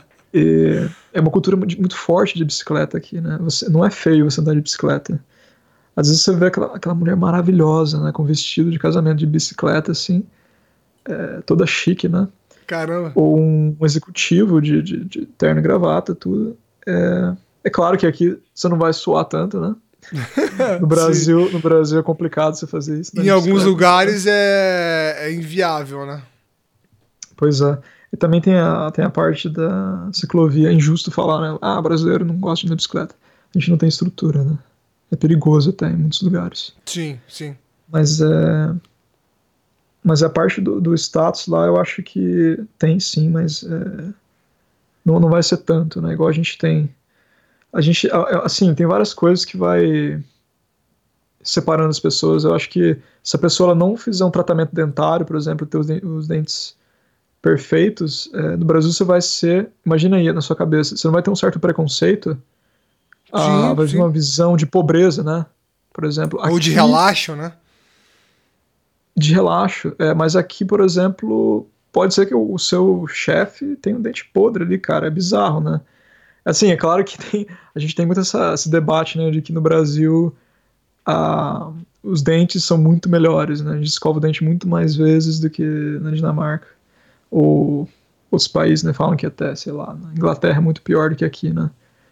É, tem essa, essa coisa também, né? Interessante falar disso, que o brasileiro ele é, ele é muito limpinho, comparado com muitas culturas, né? A gente tem aquela coisa dos vários banhos por dia, várias. Escovar os dentes várias de vezes. É, exato. Se você escovar o, é, quando você está escovando, se você for escovar o dente na empresa, é estranho, né? Eles vão ver como uma, eles vão falar, nossa, o que que, que você que tá, tá fazendo? ah, já me perguntaram uma vez se eu tava com algum problema, porque eu tava escovando o dente na empresa, tipo assim, esco... você precisa escovar em excesso, tipo isso, tá ligado? É, engraçado. É, bizarro. Caramba. E essa questão de salários aí, é, realmente é, existe uma, uma, uma proximidade maior entre os salários das, das, pessoas? Como é que é? Então, né, eu acho que não tem. Não tem mesmo essa disparidade que a gente tem no Brasil aí de salários. Né? Ah, alguém que é contratado para fazer limpeza provavelmente não, não vai ganhar três, quatro quatro vezes menos do que um engenheiro, entendeu? Eu, eu, vejo até um engenheiro ganhando duas, três vezes mais do que alguém que é contratado para fazer limpeza. Isso pode acontecer. É, no Brasil a gente já está falando aí que 10, 20 vezes mais, né? Pois é. Salário médico, advogado. É, executivo, talvez, né? Também tem essa, tem essa diferença. Mas é é o sistema, o sistema daquele. Vezes as pessoas podem falar, ah, a Dinamarca é socialista. Não, não é socialista, né? É um, ela, ela é capitalista, bem capitalista, só que ela tem um estado, um estado de welfare, né, que fala que as pessoas são suportadas muito bem e, e o sistema ele é projetado de forma que as pessoas têm um salário mais mais próximo do outro, né? É muito alto o imposto, né? Vale mencionar isso aí. Ah, o imposto aí pode chegar a 50% do seu salário. Caramba. 50%. A gente acha que no Brasil a gente paga muito imposto, né? Chega, acho que, até onde eu lembro, até 27%, não sei se foi. É, acho que o máximo acho que é 27,5%, né? É. 7,5%. É, Aqui, inicialmente, o imposto vai ser lá para 35%, 35% a 50%, né? Se tiver um salário bem alto. É... E assim, se você perguntar para o dinamarquês, tenho certeza que a maioria deles vai te responder. Ah, para mim também, né? Minha opinião pessoal, não é problema nenhum pagar essa quantidade de imposto, porque você vai ter sistema de saúde para você, a educação que é o mais importante, né? Felizmente então, volta o imposto volta realmente pro pro cidadão, né? Volta para valer. Né? A, a, a criança nasce até os 17 anos, ela vai receber vai receber uma ajuda do governo, né? Pode ser usado aí para creche, para né? Caramba, que legal. Uhum. Apoiar os estudos, né? Criação. Sim. Criação em geral, né? uma, uma mãe solteira, um pai solteiro vai conseguir criar também tranquilamente com isso aí, né? Assim, pode não ter muito luxo, mas eles vão tentar garantir que você não passe fome. E às vezes você pode pensar, mas isso aí não vai tornar as pessoas preguiçosas. É, eu acho que você fazendo isso, você evita que as pessoas vão para a rua, vão, vão fazer uma coisa violenta, né? Você tá mantendo as pessoas é para deixar de atrapalhar os outros, entendeu? sim. Se você sim. quiser ser preguiçoso e não trabalhar, é possível. É, tem até uma história aqui do, do Robert Preguiçoso, né? Eles têm um termo próprio dinamarquês, é, que é um cara que, se eu não me engano, ele ficou 11 anos recebendo benefícios do governo. Caramba! Mas assim, no fim ele virou uma celebridade, né? Ele, Esse cara existe TV, realmente, então, não é folclore. Ele existe, ele se candidata a político, né? Não Meu sei Deus. se ganhou, inclusive mas eu fui votar, tava lá. Tem, é, tem essa coisa, é né? Esse lado. Ele é dinamarquês mesmo? Só por curiosidade. Dinam... É dinamarquês. É dinamarquês. Caramba. Mas é, aí, então, isso é algo. Você percebe que isso é algo. É, obviamente que a minoria faz, são poucas pessoas que vão ficar tirando proveito, mamando na teta do, digamos, do governo, como o pessoal fala no Brasil. Eu acredito que sim, hum, senão o sistema não aguentaria, né? Ah, claro, claro. Tem Isso tem funcionado. E, e, outra, assim, né, abrindo mais a cabeça um pouco aqui, e, e se fosse para todo mundo? E se o país tivesse condição de, em determinado momento, automatizar muita coisa, sei lá, metade das pessoas não precisassem trabalhar e receber um salário. Acho que na Suíça, né, teve uma, uma proposta para receber um salário mínimo automaticamente. É, todas as pessoas. E eles rejeitaram, né, porque acharam que seria, seria muito bizarro. Mas qual que é o problema disso de repente, né? Porque se você não precisa trabalhar, por que trabalhar? Tem muito esse julgamento, né? É, a gente. Do ponto de vista financeiro, né? Realmente, se o, se o governo poderia apoiar, eu acho abrindo bem a cabeça é uma reflexão interessante, né? É você. É, teria tempo para fazer outras coisas na, na, na, tua vida, né? Como você falou, o pessoal trabalha bem menos aí e tem tempo uma carga horária reduzida, né? E tem uma qualidade de vida muito boa, né? É... Sim, é que tem muita aquela, aquela coisa a gente de falar, ah, é vagabundo, trabalha pouco ou não trabalha, mas se o governo estivesse suportando, você poderia muito bem desenvolver seus hobbies e talvez esses hobbies poderiam ser música, digamos, que você vai estar tá criando um certo entretenimento, pintando ou, né? Arte de maneira geral, é, né? Sim. Arte em geral, qualquer outra coisa, né? fazendo cerveja, fazendo é, eu acho que uh, tem uma direção, um tá, tá tomando uma direção para as pessoas trabalhando cada, cada vez menos, né? É, o... já, já viajando um pouco aqui no nosso podcast. Claro, mas eu acho que sociedade. eu acho que é um, uma reflexão interessante. A gente tem a gente tem algumas coisas. Eu estava até lendo, lendo algum, alguns materiais sobre a geração Z, né? E falando justamente que essa, é, que essa galera é, eu não sei exatamente quando, então não, eu posso estar falando uma bobagem aqui, mas eu acho que geração Z é a galera que nasceu de 2000 para frente, se eu não me engano. Né? É, e, e é um pessoal que já tem tá entrando agora no mercado de trabalho, é um pessoal um pouco que está começando agora, digamos, entrar, é, sair da adolescência e entrar, digamos assim, na fase adulta, né? E são pessoas que estão vindo com comportamentos mais diferentes, que estão pessoas que têm essa questão de propósito muito mais forte, que querem realmente quebrar é, esse, esse paradigma de você só trabalhar pelo dinheiro, né? E aí a gente tem já também misturando um pouco os temas aqui para é, enriquecer a conversa, tem toda essa questão Sim. da tecnologia é, que, que tem permitido a, é, né, pessoas serem nômades digitais, o cara, em vez de ser um. O cara não precisa ser um empreendedor de uma, de uma big empresa, mas ele pode ser um autônomo, um freelancer, né? Então, como eu falei, ele pode, às vezes, é, morar na Europa e prestar serviço para alguém aqui do Brasil, ou o contrário, né? Que, inclusive seria muito bom ganhar em euro e gastar em real, mas, mas é, a gente começa a abrir com todo esse, esse avanço da tecnologia e essa mudança é, de, da sociedade, a gente começa a abrir algumas, algumas reflexões interessantes, né? Pois é, né? É uma, é coisa muito interessante ter se mudado. Na verdade, foi meu objetivo até, foi começar a enxergar esse tipo de coisa, assim, né? Meio que é, desconstruir, né? Basicamente. Eu acho que não importa, não importa, né? O que você... Se você tiver na dúvida, você quer sair do país, na dúvida, a minha dica, vá. Mesmo que a sua experiência for ruim, você teve uma experiência quase 100%, ela, ela tem abrido a sua cabeça para alguma coisa. Você vai ter enxergado o mundo exterior. É, então, assim, vai e volta, né? Não tem, não tem problema. Se você tem onde, para onde voltar, é, eu acho que não tem muito o que pensar, não. Tem que Sim. sair do país, experimentar, né? Você não é obrigado a viver pro resto da vida em outro país, né? É, Exato.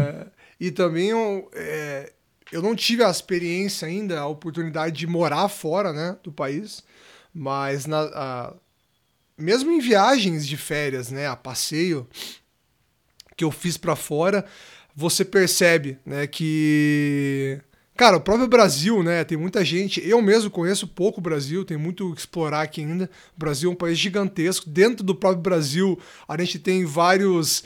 É, é, vários Brasis, digamos assim, né? Eu acho que tem uma, uma, uma mistura, tem uma questão cultural muito grande, né? A minha experiência prática mesmo é isso, assim, é, você vê várias coisas, né? Várias culturas, pessoas diferentes, abre muito a tua cabeça e, e ajuda você a construir uma ajuda você a ter muito mais empatia. Eu acho que esse é o ponto, porque você começa a ver você começa a ver fora do teu umbiguinho, fora do teu, do teu bairrismo ali, que existe muito mais mundo lá, né, lá fora, que tem uma cultura. É, tem povos diferentes, pessoas que pensam de maneiras diferentes. Eu acho que agrega demais, cara. E é uma, é uma experiência depois que você, quando você for voltar ou não para a sua realidade, né, para onde você vive, que com certeza você vai começar a enxergar as pessoas e o mundo de uma forma muito diferente, né? além de você, além de si mesmo, né? Você descobre quem você é, né? Em relação ao exterior. Sim. E assim, é até interessante que eu tive que sair do Brasil para conhecer o Brasil, né? Conhecer as pessoas, como elas são em outros estados, né? Não viajei muito, não tive oportunidade de viajar no Brasil, infelizmente. Eu ainda pretendo fazer isso, com certeza. Porque é caro, né, pra gente dentro do Brasil viajar. Sim, sim. Complicado. E, assim, aqui conheci muita gente de, de estados diferentes, uh, tive oportunidade de comer comida de estados diferentes, uh, descobri quem eu sou em relação a isso tudo, entendeu? A minha, aquela coisa, tipo, ah, eu sou assim porque eu, eu, eu vim desse lugar, no Paraná e tal. Qual que é o teu Isso lugar, muito... né, no mundo? exato, cara, exato. E, enfim, tem amigos eh, de Minas, Bahia, mais pro sul também, paulista tudo misturado, né? Legal, e... legal. Cara, muito legal. E pra gente começar a finalizar o bate-papo, é... acho que a reflexão final que eu queria trazer pra gente e perguntar para você é qual que é o próximo passo? Né? Então você está há quatro anos e meio aí na, na Dinamarca, é, o que, que você tem pensado em fazer em termos de carreira, profissionalmente? O que, que você está almejando é, para os próximos anos? É até uma, uma, pergunta bem complicada isso aí. Assim, é, por muito tempo aqui eu é, te, teve momentos né, da minha vida aqui que eu falei eu vou ficar aqui pro resto da vida, mas hoje eu não saberia te dizer. É, parece até que eu sou, ó, pô, esse cara aí não tem nenhuma meta na vida, né? Mas eu acho que é, muito complicado você se limitar a planejar ficar no país para sempre ou não. É, assim, eu vou ficando, vou tomando isso como padrão, vai acontecendo. Provavelmente vou ficar, mas eu gosto de deixar sempre aberto, entendeu? Gosto de pensar, pode ser que eu me mude para outro país, pode ser. Porque, assim, aquela mesma curiosidade que me movia quando mudei para cá, ela ainda existe, né? Então, eu quero muito saber, eu queria muito saber como é que é morar em muitos países, né? queria saber como é que é morar no Japão, na Índia, até, até num lugar que é difícil, né, financeiramente, sei lá. É, pra África, eu queria muito. Então, assim, uma coisa também que me segura para não voltar pro Brasil hoje é a possibilidade de viajar, né? Isso aí também é uma, uma coisa, uma, uma recomendação. Você pode pensar, ah, mas vou mudar para outro país, cara. Pá, você vai ter oportunidade de viajar, você vai estar perto. É mais barato. E, Exato. Né? E assim, a é, Europa, tudo junto, né? Muitas culturas diferentes, tudo uma colada lado da outra. E assim, mas eu já falei isso antes. É, tá na dúvida, vá. Vá e volte, né? Não tem. Eu conheço mais gente arrependida de, de não ter viajado ou de ter voltado pro Brasil depois do que gente que tá fora do país, entendeu? E você, às vezes, não nem se dá conta disso, né? Quando você se muda, que você entende que, porra, quanta coisa para absorver aqui. Isso aqui vai ser Sim. uma jornada e tanto, né? Vai dar trabalho, mas é, chega uma hora que você se estabiliza e começa a ter uma certa rotina, né? O... Eu vi essa semana um vídeo, depois eu vou até colocar o link para o pessoal assistir, é... do Sadhguru. Ele ele é, ele é muito conhecido por ser um fundador da, da Isha, que é uma organização que se dedica a, a iluminar né, a vida das pessoas, o caminho das pessoas através da, do yoga. Né? E ele é, enfim, é um cara, é um cara indiano, tem um, um conhecimento assim incrível. É, tem muito vídeo dele no YouTube. E eu estava assistindo um vídeo dele justamente falando sobre. É, o título, o título do vídeo era Desista das suas conclusões. E ele estava falando sobre essa questão da gente ter que ficar. É uma análise interessante, porque ao mesmo tempo, eu estava fazendo essa reflexão depois do vídeo. Ao mesmo tempo que as pessoas falam que você não pode ficar em cima do muro, que você tem que tomar partido, e aí partido que eu digo, não partido só político, mas partido sobre temas, né? Que você tem que se decidir, né? É, que é perigoso você ficar imparcial ao mesmo tempo ele traz uma reflexão sobre é, a partir do momento que você toma uma conclusão de uma coisa, né? Então que você fala assim, ah, viajar para fora do país é bom, ou viajar para fora do país é ruim, ou voltar para o Brasil, é, já que estou na Dinamarca, é ruim.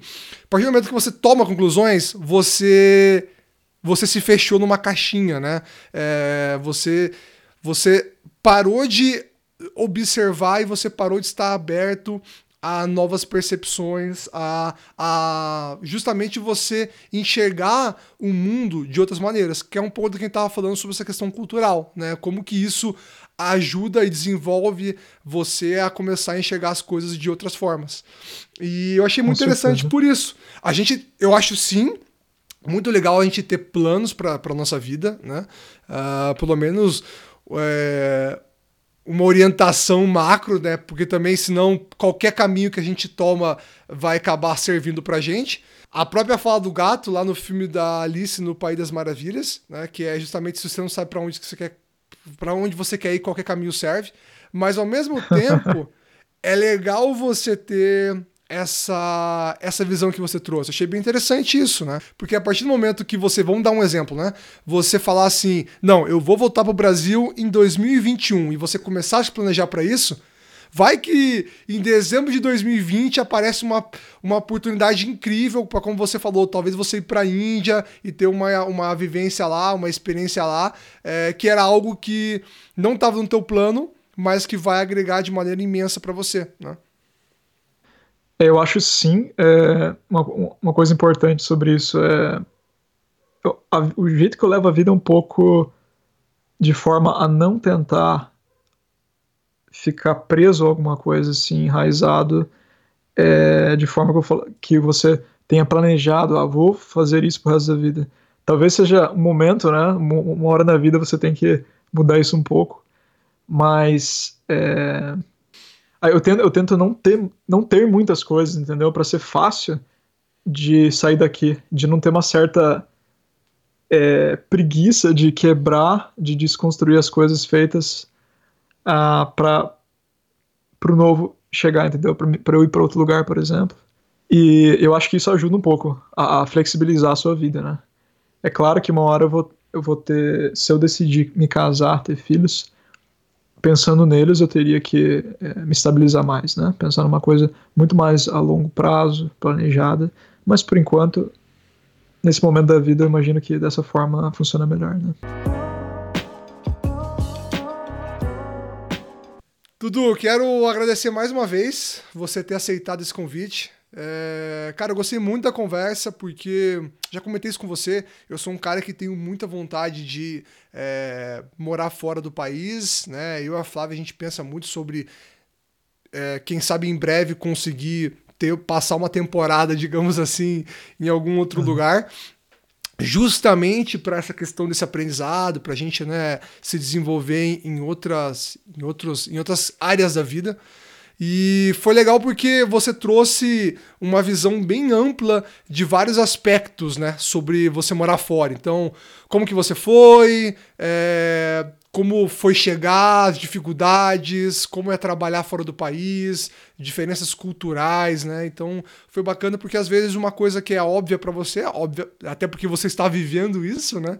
É, são, é a dúvida de várias outras pessoas que querem é, ingressar aí numa experiência como a tua, né? Cara, é, eu que agradeço a oportunidade aqui. Estou admirando muito o podcast que você tá. esse projeto aí que você está levando. É, tenho ouvido, ouvi a maioria, eu acho, do, dos episódios, vou ouvir todos. tá espero, muito interessante. Espero, hein? Hoje, hoje mesmo ouvi o do, do Leandro, né? Muito, muito legal mesmo. Ah, sobre o vegetarianismo também, né? Foi, sim, foi muito bacana. To, ah. Todos, né? Foi muito, muito bom.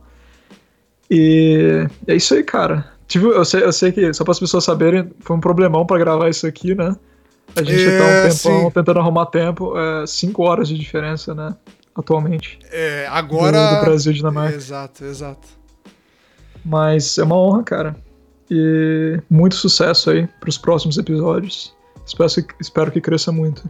Cara, legal. Fico muito feliz. É sempre bom também ouvir o feedback da, das pessoas próximas que estão ouvindo e estão gostando. É... Realmente eu tenho, que te, eu tenho que te agradecer a paciência, porque a gente teve falha técnica, a gente começou a gravar, eu, meu computador me sacaneou, eu perdi a primeira gravação, mas que bom que você estava aí bem disposto. Esse desafio que é por Skype, né? Aí é mais difícil, a gente tem que ter toda a Exatamente, estamos gravando por Skype também, então também às vezes a internet não colabora, mas no final das contas foi um episódio muito bacana e eu tenho certeza que vai agregar muito na vida do, da, do pessoal. Se alguém quiser entrar em contato com você, a galera pode tirar alguma dúvida ou você tá igual dinamarquês e não vai ajudar? é, cara, bota meu nome completo lá, não tem problema nenhum. Pode mandar aí mensagem perguntando as coisas, né? Está aberto aí. Legal. Depois eu vou colocar o teu depois eu vou colocar o teu LinkedIn é, ou o teu Facebook, enfim, algum, alguma rede social que você prefira aí que o pessoal possa te conectar. É isso aí, Dudu. Mais uma vez, obrigado e já deixei para você um bom final de semana e a gente vai. Espero que ter você aqui como participante em um próximo podcast. A gente já discutiu um pouquinho sobre isso. Não vou dar spoiler, mas quem sabe a gente vai ter um outro episódio aí é, para falar mais sobre essas aventuras em morar fora de outros países. Massa, Gabriel. Um abração então. Nos vemos aí. Provavelmente vamos nos ver em alguns meses. Legal, cara. Bacana. Valeu!